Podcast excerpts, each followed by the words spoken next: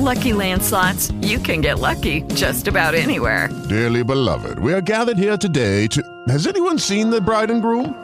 Sorry, sorry, we're here. We were getting lucky in the limo and we lost track of time.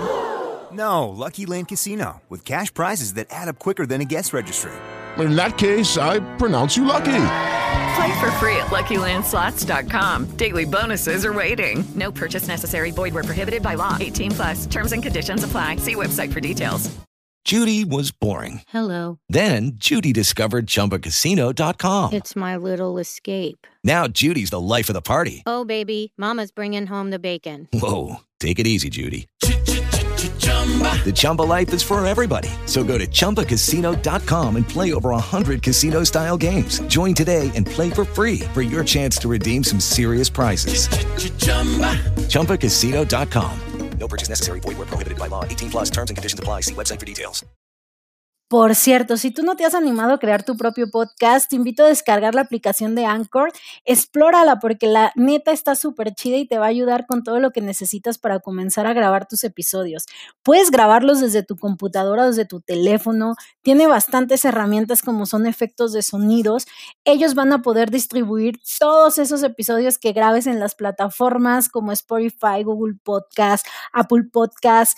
Y yo creo que es todo lo que necesitas en un solo lugar la verdad. Te invito a que te unas a esta comunidad de podcasters, que alces la voz con nosotros, que lleves tu mensaje, que compartas lo que sabes con todo el mundo. Es totalmente gratis y la neta, como ya dije, estamos creando una comunidad bien, bien chida. Pero lo que estábamos platicando sobre nuestro episodio es que Muy buenas tardes amigos de Código 8, bienvenidos a un programa más. En este micrófono les saluda Celeste Hernández. Y por aquí Adrián Rodríguez, amigos, bienvenidos. Queremos dar la bienvenida a nuestra especialista Nadia González. Nadia, gracias por acompañarnos. Hola, no, gracias a ustedes por la confianza y la invitación. En este tema que será el autoestima. Van a llover pedradas como siempre a lo mejor, pero va a ser algo muy muy divertido y pues empecemos con esto definiendo primeramente qué es el autoestima. Ok, perfectísimo. Pues sí, sí, como bien lo dices, este es un, un tema así súper importante. Yo creo que es tema básico. En procesos psicoterapéuticos es, es yo creo que el tema base, ¿no? Incluso la autoestima es como, yo, yo les digo mucho a mis colegas que es la base de la salud mental del ser humano. Y bueno, además de ser esto, la autoestima, imaginémosla o, o entendámosla como la relación que hemos construido, que ha construido cada persona a lo largo de su vida. Esto es, ¿no? Es como la, esa relación. Y la calidad y las características que tiene esa relación, pues dependen como de varios factores. Normalmente la gente vivimos como ajenos, ¿no? A este, digo, ni siquiera nos cuestionamos, ¿no? Ay, y, y, ¿será que yo tengo una relación conmigo? No es algo que la gente ande pensando por sí solos, a excepción de que, bueno, lean algún librito o de pronto lleguen a un proceso de psicoterapia o algo en la vida los empuje como a empezarse a cuestionar este tipo de situaciones, ¿no? Entonces, bueno, pues esa sería mi definición corta, concreta de la autoestima. Es la relación que hemos ido creando a lo largo de la vida con nosotros mismos. Y siento que nos podemos dar cuenta muy fácilmente cuando nos preguntan quién eres, Ajá. cómo te sientes y ni siquiera lo sabemos responder. Sí, exactamente. De hecho, al inicio de los procesos de, de psicoterapia, yo creo que esa es de las primeras preguntas de qué hacemos o que, o que empiezo, empiezo a trabajar con los pacientes, tanto yo como los otros terapeutas del equipo, y de verdad se quedan, la, las personas se quedan como con el ojo cuadrado así de, ¿cómo? Eh, ¿A qué te refieres? Y, y, además lo ponemos más complejo porque les digo, y para responderme eso, se los dejo, dejo como analizar siempre a, casa, ¿no? No me lo responden ahí en ese mismo lado por rato porque de veras no me saben qué decir. Y les digo, les, las pongo más difícil, les digo, cuando me vas a responder esa pregunta, no me vas a mencionar ni títulos profesionales, ni parentescos familiares, ni nada que tenga que ver como con, con este esquema social, ¿no? Tú, tú, tú dime lo que tú creas, quitando eso, ¿quién eres? ¿Quién, ¿Quién eres al día de hoy? ¿Quién consideras que eres? Y pues sí se mete la gente como en, en un dilema y en un conflicto, ¿no? Y bueno, ya después me llegan con, con preguntas bien interesantes, digo, con respuestas, perdón, bien interesantes. Está muy interesante esto, prácticamente ya estamos empezando a, bueno, estoy empezando a sentir la pedrada en algún momento. y de hecho es lo que vamos a hablar, que son los mitos sobre la autoestima. Y hay uno que realmente a mí me intriga mucho y de hecho dice, siempre tienes que ser feliz para poder tener una autoestima saludable. ¿Esto es cierto o prácticamente como tal mito? No, es un mito completamente. La gente como que imagina o idealiza lo que es una buena autoestima, ¿no? Como que cuando si yo les dijera, por ejemplo, imagina una persona con buena autoestima? ¿Cómo, ¿Cómo creen que sería esa persona? No, pues yo me la imagino feliz, siempre alegre, bailando con Siempre la sonrisa.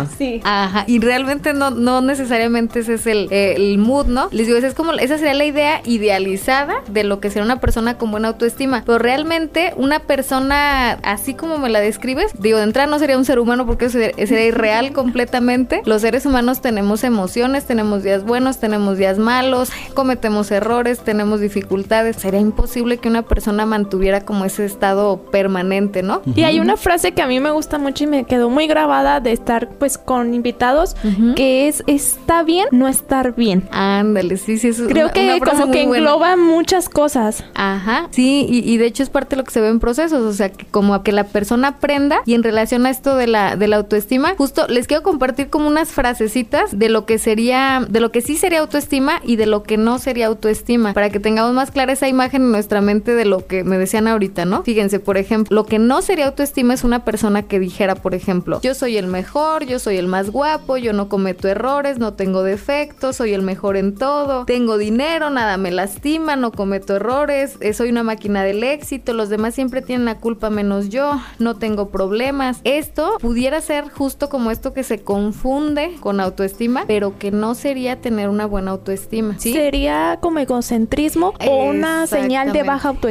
Así es, se- sería un poquito, o sea, las, las dos respuestas serían correctas. Esto que les describí sería una persona con un ego inflado, o una persona narcisista con rasgos narcisistas o una persona con baja autoestima. Y se confunden, ¿no? O sea, ustedes ven a alguien que dice, no, yo soy el mejor, yo soy muy fregón en todo y tal, y pudieran pensar, ay, mira ese chico, qué buena autoestima tiene, ¿no? Y no necesariamente, o sea, pudiera ser como un espeje o como un, un disfraz, un- una cortina de humo, o sea, no puede que no sea real. Y lo que sí sería, o sea, las ideas que nos darían una idea más clara de qué sí sería autoestima sería yo me acepto como soy, aunque haya cosas o partes de mí que quiera cambiar o mejorar, perdono y trabajo mis errores, me consuelo a mí mismo, resuelvo todo con amor y positivismo, o por lo menos lo, lo tratamos pues en mayor medida, sano mis heridas con amor y, y las identifico, ¿no? Porque hay quien vive con un montón de heridas y ni siquiera es consciente. Me enfoco y soluciono mis problemas, me enfoco, perdón, me enfoco en soluciones, no en mis problemas. Sé que cometo errores, pero no me voy a rendir, voy a seguir en proceso de mejora, ¿no? Eso diría una persona, o, o así identificaremos una persona con autoestima, como una, una persona con autoestima tendría una visión más real de quién soy y por qué soy el que soy. Y también mucho el aceptar nuestras emociones.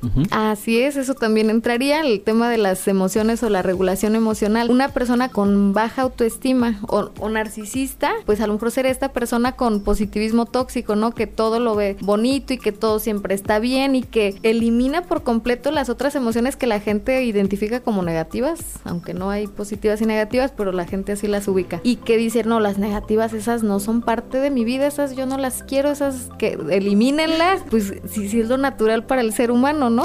Retomando un poquito este tema del narcisismo, narcisismo y autoestima, ¿cuáles son las diferencias? ¿Cómo identificarlos? Como les comentaba hace un, un ratito, el, el narcisista es como, como esta cortina de humo que, que va a proyectar en apariencia como todo está perfecto, ¿no? Y que tú lo ves claramente que es una persona pues que comete un chorro de errores, que tiene un montón de situaciones que resolver en su vida. Evidentemente, o sea, que los resultados en su vida te están mostrando lo contrario, pero que tú lo ves y dice, no, aquí en mi vida todo va bien, yo soy perfecto, yo no tengo errores, yo no tengo nada que mejorar. Y es- ese sería como el principal. Y en el caso del, del- del que tiene como una autoestima equilibrada o adecuada, pues es una persona que sí reconoce sus propias dificultades y que sí reconoce cuáles son las áreas que tiene que estar puliendo, mejorando en, en constante, ¿no? Porque además es un proceso constante, ¿no? La- las personas, yo les digo que la autoestima no es un lugar al que uno llega en un momento, ¿no? Como, ah, ya llegué aquí, ya tengo y ya me, me tiro a la maca, ¿no? No es, es, un, es algo que se procesa y que es permanente a lo largo de toda nuestra vida, desde ahorita, desde que nacemos hasta, bueno, no desde que nacemos, de que tenemos conciencia de ese concepto, hasta que morimos, vamos a estar en proceso constante de, de mejora y de, de estar puliendo todo esto. ¿Y cómo se forma la autoestima? Ah, mira que esa está, esa es una pregunta bien importante. La autoestima tiene lugar en los primeros años de vida y es donde, donde inicia. Por eso es que en, en- psicoterapia se les hace como mucho énfasis a los papis pues sobre esta parte, porque los primeros años son básicos para la formación de autoestima. La, el primero, imagínense que el niño llega acá a la vida, ¿no? Y, y entonces el niño antes de crear autoestima, porque la autoestima es el amor que el niño va generando hacia sí mismo, el autocuidado y, la y esa relación que yo les decía que tiene que ver con sí mismo, ¿no? Pero para que el niño llegue a ese punto, antes de eso, el niño tiene que crear una idea sobre sí mismo. ¿Esto qué quiere decir? Bueno, ahí entraría este tema que se llama autoconcepto. El autoconcepto es la antesala de la autoestima. Si el niño fue creando una imagen positiva de sí mismo, entonces eso va teniendo como mayor posibilidad de que la autoestima sea sana. Imagínense que el niño llega sin información sobre sí mismo, ¿no? Y que en la mente hay una carpetita donde que, dice sí mismo y el niño va guardando información ahí. La información que el niño va guardando tiene que ver con lo que el niño escucha sobre sí mismo y con las experiencias que la vida le va dando al niño alrededor. Esas son como, yo les digo que son como espejos. Todas esas circunstancias y las personas que están alrededor del niño son espejos en los que el niño se va viendo y el niño va guardando información en esa carpeta y va entendiendo quién es él. Pero imagínense si nos tocó la mala suerte, que es el caso prácticamente del 98% de las personas, si nos tocó la mala suerte de que alguno de nuestros cuidadores principales no era la persona más saludable mental o emocionalmente, tenía situaciones con su propia autoestima y tenía un montón de temas que resolver y entonces imagínense que eso haría como un espejo roto, sería como en metáfora, como si el niño se hubiese estado viendo en un espejo roto. Cuando alguien se ve en un espejo roto, el, el niño no tiene la capacidad para poder decir, ah, mira, entonces es que me estoy viendo en un espejo roto. Lo que el niño registra en esa carpetita de la mente es yo soy el que estoy roto. ¿sí? Ay, esa frase que muchas veces les ha quedado a muchos, no estoy completamente roto, pero sí ya, ya se va entendiendo el porqué del hecho de eso. Exactamente. Y siempre la importancia de una infancia saludable y con inteligencia emocional, el aprender a manejar nuestras emociones desde niños. Pero vamos creciendo, llegamos a la adolescencia y llegan también con ello las redes sociales. Y en estos tiempos las redes sociales en el autoestima siento que juegan un papel sumamente importante para bien y para mal, porque hay casos positivos y casos negativos y encontramos de todo, pero ¿cómo influyen las redes sociales en nuestra autoestima? Híjole, tremendamente, tremendamente, y en tanto en niños como en jóvenes, pero yo lo percibo más en jóvenes, como en adolescente y joven. Tienen un impacto bien tremendo y bien negativo. Como dices, también hay una parte positiva si es que el chico tiene como la capacidad de poder discernir y poder diferenciar, pero yo lo que observo en general es que el impacto ha sido negativo, sobre todo porque el, joven en redes, en redes vemos vidas perfectas y, yo les hago, bueno, hasta los, hasta mis pacientes adultos también tienen un tema con eso. Una pacientita el otro día me decía, bueno, nadie es que parece que a todos les va re bien menos a mí, o sea... Ay, eso me identificó en algún momento. soy. sí soy. Ay, esto me dolió. Decía, o sea, parece que todos tienen las parejas perfectas, los matrimonios perfectos, el novio perfecto, la novia perfecta, van de viaje y bueno, parece que tienen vidas de ensueño y parece que la única jodida en este mundo soy yo. y, y, de verdad, yo creo que me hizo mucho sentido lo que me platicaba mi paciente porque digo que qué bárbaro que muchísimas personas tienen esa impresión o los cuerpos también, o que, que ahí sí tiene un impacto directo en autoestima, como no solo las vidas perfectas, o sea, los cuerpos perfectos, pues claro, con todos los trucos y todos los filtros y todas las cosas que uno pone en, en los dispositivos, pues por supuesto que vamos a ver cosas irreales y la gente va pensando que eso es la realidad. Yo les hago mucho énfasis a mis pacientes, lo que ven en redes es un 5% o un 3% de lo que es en realidad detrás de la pantalla. Y, y, sí está bien tremendo, o sea, tiene un impacto negativo muy importante. Y no solo eso, sino que también siempre estamos fijándonos en las demás personas, en el que está como el otro y nunca, o sea, por ejemplo, a mí me dicen, ay, es que tú estás súper flaquita. Y yo así como de, sí, pero no quiero estar así. Mi nombre es Paula Navarro, ya vine de Metiche Nadia para platicar más acerca de este tema. Mi nombre es Roberto Antonio Aguilar y también tenía dudas. Venía escuchando el programa y dije, no, esto lo tengo que hablar de frente.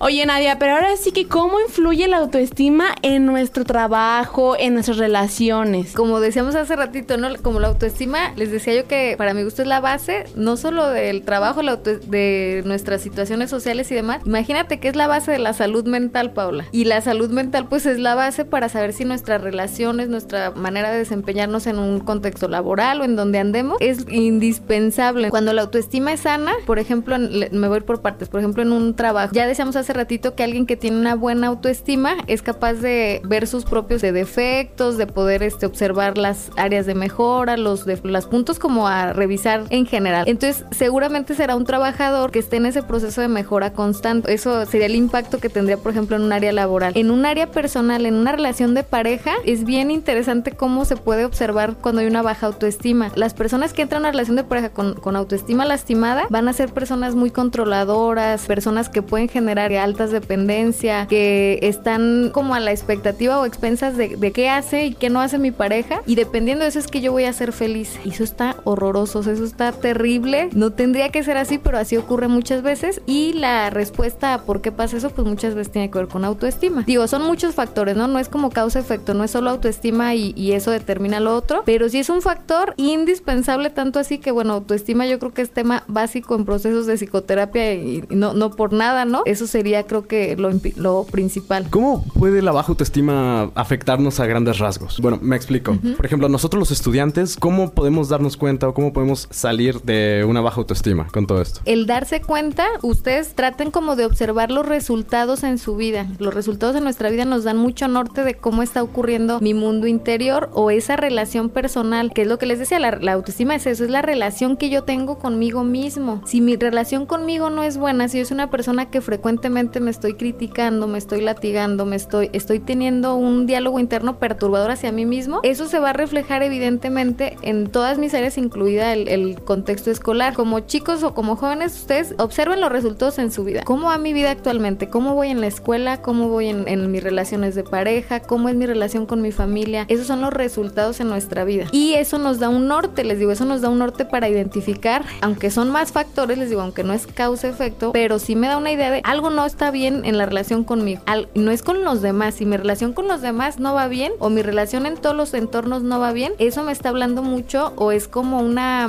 como si fuera metáfora. Yo les digo mucho, lo como está afuera está adentro. Si lo de afuera va patas arriba es porque esa relación personal va mal también. Nadia, ¿el bullying afecta la autoestima? Sí, completamente. O sea, la respuesta eso es sí. El bullying, imagínense que es como ideas externas que vienen de, pues, del externo, o sea, de, de otras personas con las que convivimos. Regularmente ese término se utiliza en contexto escolar, aunque la gente lo ha, lo ha es como tropicalizado para muchas cosas, ¿no? O sea, entre los amigos fuera de contexto escolar también se dicen, ay, me estás haciendo bullying. Y a veces hasta entre los esposos también, ¿no? Ay, es que me está haciendo bullying. Pero realmente ese, término se utiliza en contexto escolar. Y entonces el, bullying, les digo, es como un bombardeo de ideas negativas hacia una persona. Imaginemos sencillamente que eso es, ¿no? Y por supuesto que lastima, o sea, las ideas negativas que alguien me viene y me, me avienta, por supuesto que van a tener un impacto o van a lastimar de alguna manera la autoestima. Sin embargo, si la persona previamente ha hecho conciencia o tiene una autoestima saludable, la autoestima saludable imagine- imaginemos que es como el escudo ante el bullying, aunque también puede lacerarla, aunque también puede ser una flecha que la, la daño, la lastime. Pero cuando hay una autoestima sana, quien tiene una autoestima sana y se sabe quién es, y alguien llega y me dice, eres un estúpido, eres un idiota o tal, yo me sé claramente mis cualidades, mis virtudes y tal, pues ese tipo de situaciones las puedo resbalar, ¿no? Y es como, ah, pues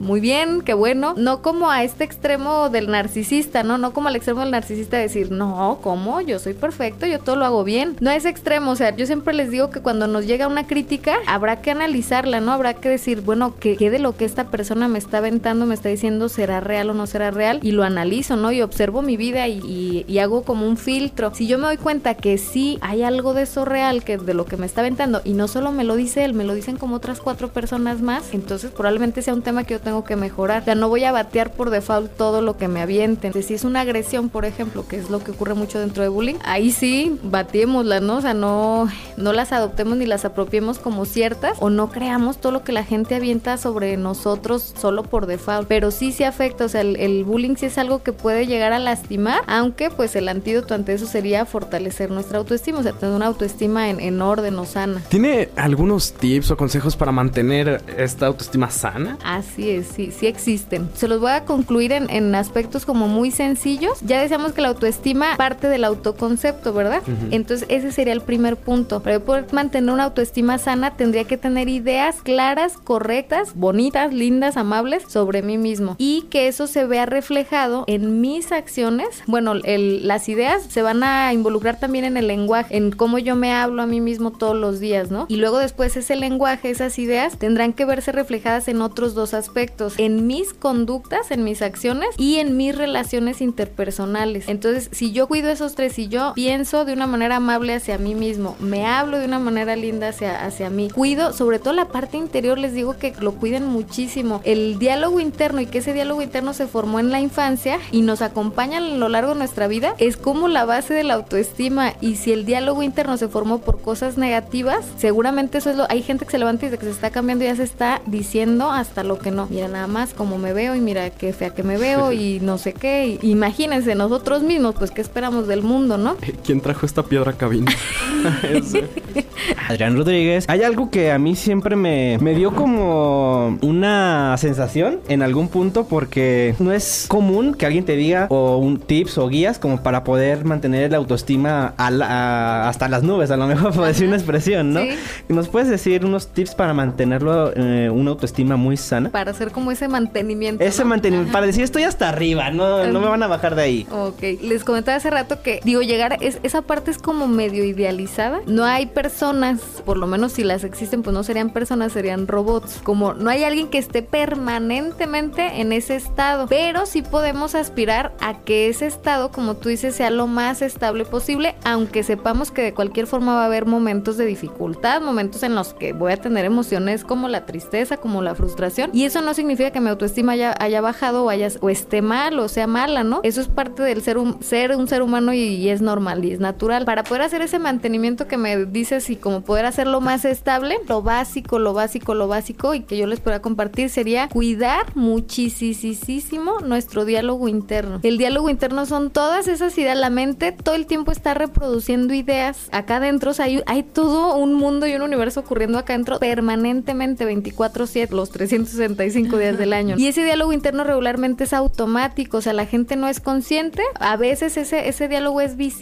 pero muchas otras veces no, muchas otras veces están ocurriendo mil y un temas acá adentro sobre mí y yo no me estoy dando cuenta. Eh, o sea, esa es la parte de que a la que nosotros los psicólogos le llamamos la, parte inconsciente, ¿no? Que los psicólogos hablamos mucho de ese tema o de esa zona. Como empiecen a ser conscientes primero y estar mucho más atentos de cuáles son esas ideas que se están reproduciendo acá adentro respecto a mí mismo, que ahí, ahí sería la autoestima y entrar la autoestima. ¿Cuáles son esas ideas que yo me cuento, esas historias que yo me cuento todos los días a mí sobre mí? Eso va a determinar muchísimo, pues las mis acciones, mi lenguaje hacia mí, mi relación interpersonal, pero parte de ahí, o sea, parte de ahí adentro. Hace rato otro de los chicos me, decía, oye, nada, entonces quiere decir que todas las situaciones tienen que ver con uno, o sea, todos los, que te llegan a consulta, el 100% su- las broncas son con ellos. Así es, le decía, el 99.9% de la gente, el tema es personal, o sea, el tema está de aquí hacia adentro, en nuestro interior. Eso está muy chido, el darnos cuenta de que todo está en nuestro interior principalmente, pero yo también lo, lo llamaría como creer completamente en ti. A partir de hoy, todos a creer en sí mismos. Antes de irnos, principalmente Nadia, agradecerte por haber estado aquí. Realmente fue un tema que a muchos nos cayó,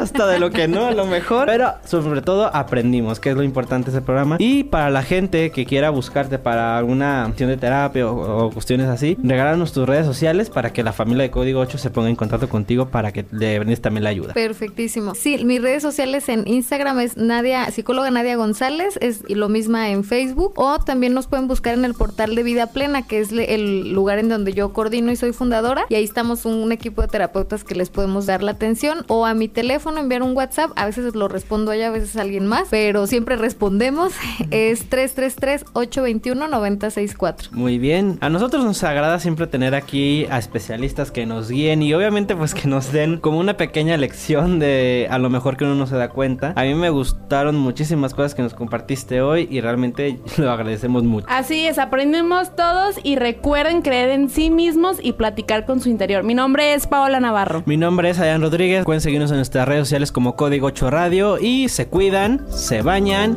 Bye.